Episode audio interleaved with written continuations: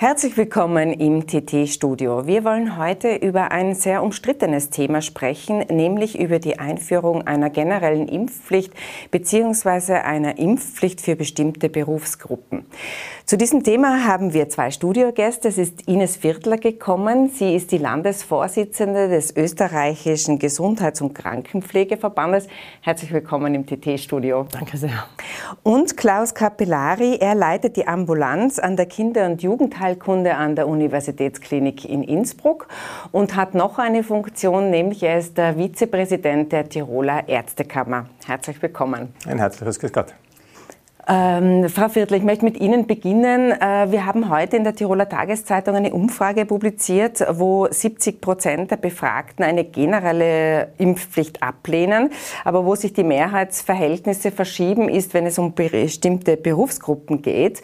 Da sagen 60 Prozent der Befragten, jawohl, Gesundheitsberufe, die, die, die dort tätig sind, die sollten sich impfen lassen. Jetzt äh, haben Sie sich dagegen ausgesprochen. Vielleicht mögen Sie Sie noch einmal sagen, warum? Ja, der österreichische Gesundheits- und Krankenpflegeverband vertritt die Pflegepersonen, den gehobenen Dienst, die Pflegeassistenz und die Pflegefachassistenz. Wir unterstützen sehr das Impfen. Wir sind für das Impfen. Wir sehen da eine große Chance, aus der Pandemie zusammen herauszukommen. Äh, wir sind aber gegen eine Impfpflicht. Jetzt ist es so, äh, dass ja an bestimmten, äh, bei den bestimmten Berufen, auch im Gesundheitsbereich, ja bereits abgefragt wird, ob man äh, gegen bestimmte Krankheiten wie beispielsweise Masern immunisiert ist.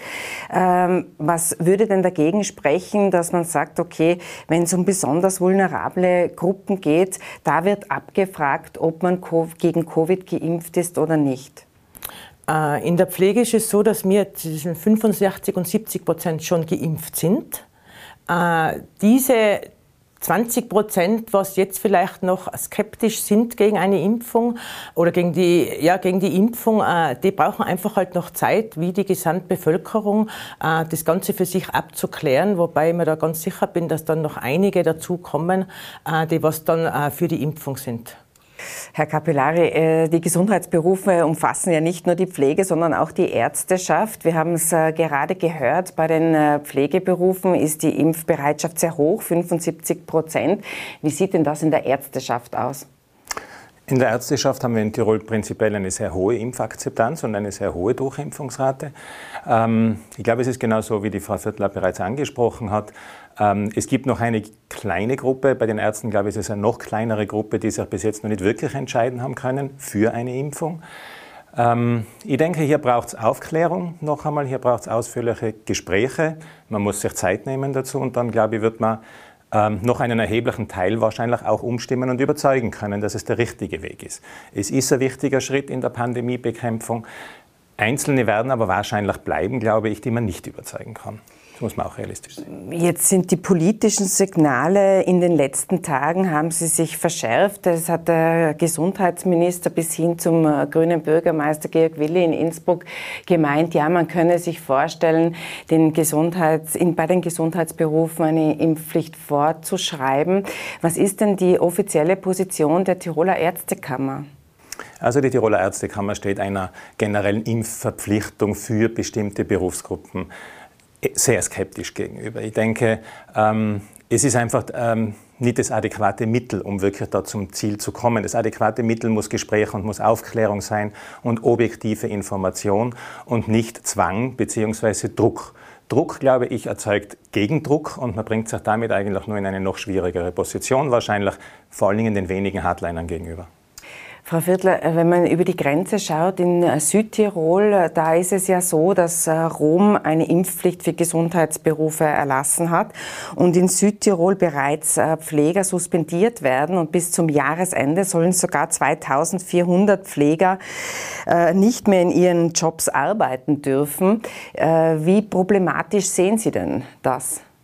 Also die Problematik, äh, denke ich mir, ist wie in allen äh, Fachkräften, der Fachkräftemangel wird noch eklatanter sein und das sind natürlich dann große Lücken, die was dann auch ganz schwierig sind, natürlich äh, in der Kürze aufzufüllen.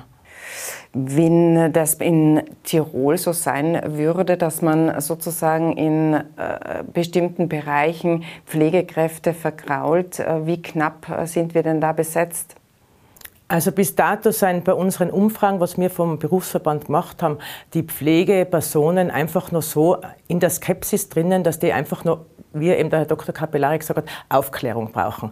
Aufklärung, Information, ganz viel persönliche Gespräche, muss ich sagen, äh, wo dann sicher die Leute dann sagen, äh, dann stimme ich dem eher zu. Bis dato waren die Aufklärungen, was auch der Pandemie bedingt war, natürlich nur online oder über Zoom. Wir haben da auch Experten schon im Dezember engagiert, die was über den Berufsverband Aufklärungsarbeit gemacht haben. Aber die Leute wünschen sich einfach noch persönliche Gespräche, weil einfach noch bei einigen Fragen offen sind. Ich glaube, äh, was die Impfung betrifft, sind noch Fragen offen. Ich möchte die Gelegenheit auch nutzen, weil ja ein ganz großes Thema ist, äh, dass die Impfung von, von Jugendlichen oder Kindern und Jugendlichen, da gibt es unterschiedliche Annäherungen in Österreich und in Deutschland. Jetzt sind Sie Experte für Kinder- und Jugendheilkunde. Äh, wie sehr würden denn Sie empfehlen, Zwölfjährige beispielsweise zu impfen? Also ich habe ähm, in dieser Position auch mitgearbeitet in der Österreichischen Gesellschaft für Kinder- und Jugendheilkunde und die äh, Österreichische Gesellschaft hat eigentlich ganz klar Stellung bezogen. Ähm, wir sind sehr wohl der Meinung, dass der Individualschutz, und das ist ja der wichtige Aspekt jeder Impfung, also der Schutz der Person selbst, ähm, im Vordergrund steht. Und da sehen wir ein deutliches, einen, einen deutlichen Vorteil des Schutzes gegenüber den möglichen Risiken, auch in der Gruppe der Jugendlichen von 12 bis 16 Jahren. Aus dem Grund gibt es von den Kinderärzten her und von der Fachgesellschaft eine klare Empfehlung zur Impfung. Wobei es jeder für sich selber individuell natürlich trotzdem entscheiden muss. Also es darf, ähm, vielleicht darf ich es anders formulieren, jeder, der die Impfung gerne möchte, soll die Möglichkeit haben, diese Impfung zu bekommen. Es sollte aber auch niemand in seinen Grundrechten eingeschränkt werden, wenn er sich im Moment für diese Impfung noch nicht entscheiden kann. Wie problematisch sehen Sie denn das Vorhaben, dass an Schulen Impfzentren eingerichtet werden könnten? Im Prinzip sind Impfzentren, wenn sie vom entsprechend geschulten Gesundheitspersonal auch bedient werden mit dazu, sicher durchaus eine Möglichkeit. Ich glaube, das ganz Wichtige ist nur, es darf, wie gesagt, kein Druck entstehen auf die Leute, äh, dass sie unbedingt in diese Impfzentren sozusagen gehen müssen oder dann auffällt, wenn jemand nicht in das Impfzentrum gegangen ist. Von dem her sehe ich es eher problematisch und denke ich, ist es einfach eine Aufgabe der bis jetzt schon etablierten äh, Impfzentren beziehungsweise auch der niedergelassenen Kollegen, diese Impfungen bei Kindern durchzuführen und das machen sie auch ganz ausgezeichnet. Jetzt möchte ich doch noch eine Frage, weil Sie gesagt haben, okay, in Österreich wird es also empfohlen, äh, die, die sich impfen lassen wollen, auch zwischen 12 und 16 Jahren sich impfen zu lassen. In Deutschland sieht man das etwas skeptischer. Da, da hat die die STIKO, die, die Ständige Impfkommission, eher eine ablehnende Haltung, was die 12- bis 16-Jährigen betrifft. Können Sie diese ähm, äh, Bedenken der STIKO auch teilen?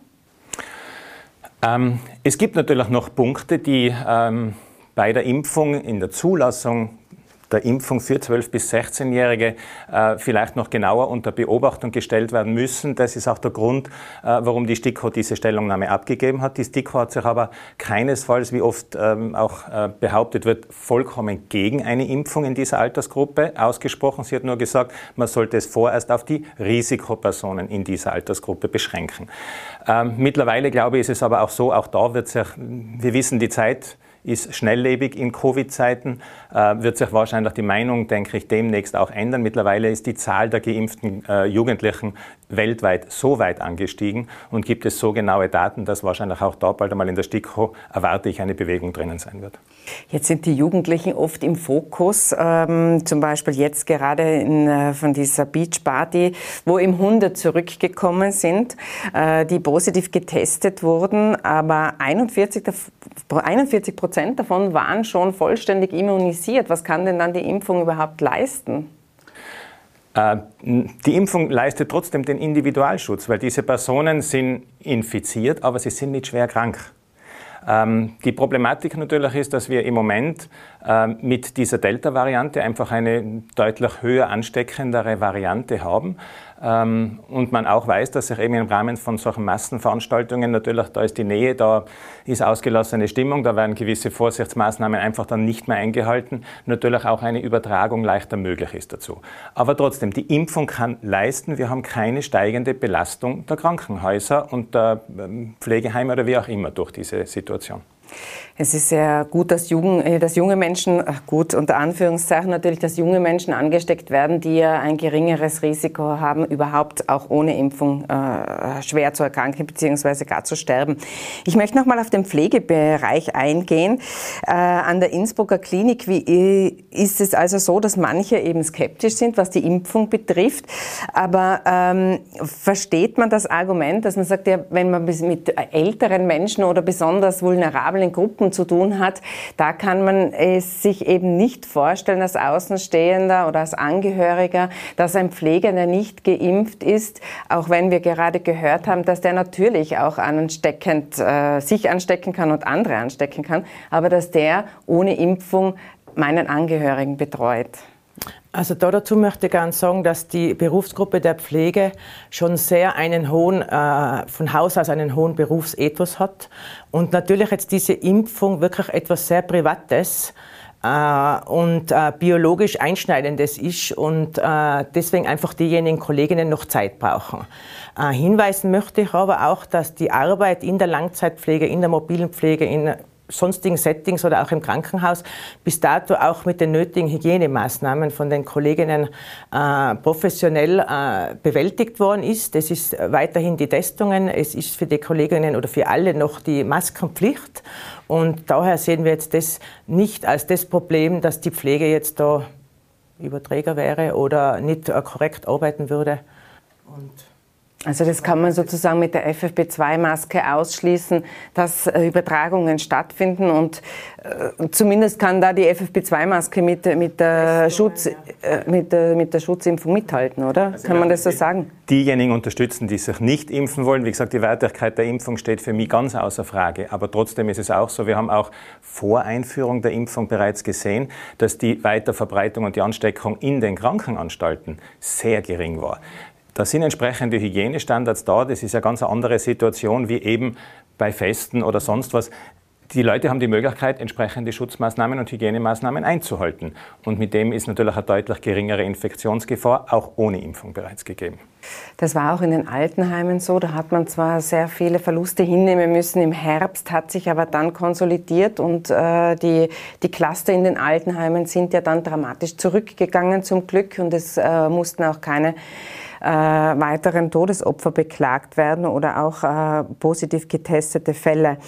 Wenn man in, den Herbst äh, blickt, äh, Jetzt ist es ja so, dass wir davon ausgehen können, dass die Zahlen vermutlich wieder steigen werden.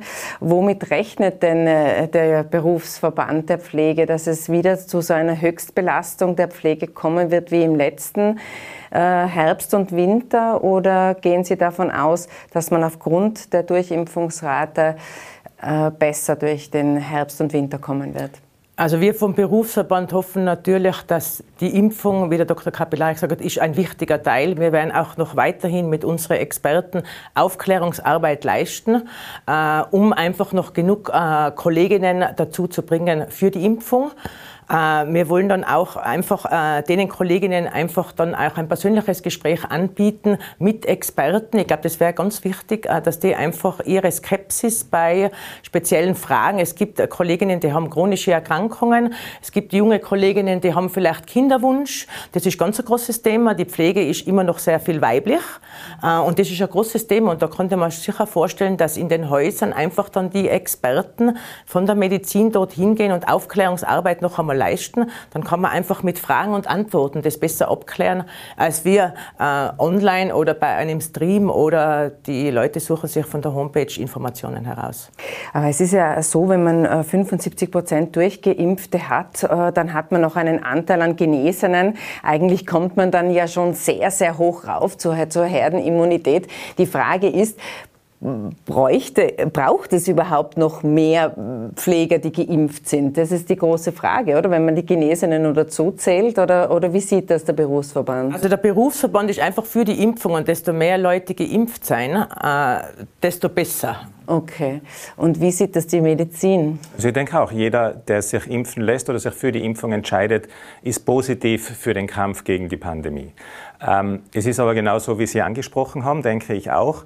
Äh, gerade die ganzen Gesundheitsberufe, Ärzte wie Pflegepersonal, sind jene Berufsgruppen mit, glaube ich, mittlerweile fast den höchsten Durchimpfungsraten. Und genau diesen Berufsgruppen lässt man ausrichten, sie mögen die Impfung durch eine verpflichtende Impfung noch einmal erhöhen. Also ich sehe ein bisschen einen Widerspruch im Moment einfach. Auf der einen Seite bereits hohe Durchimpfungsrate, sehr gute Hygienemaßnahmen und andererseits die Diskussion über eine Impfpflicht genau für diese Gruppe.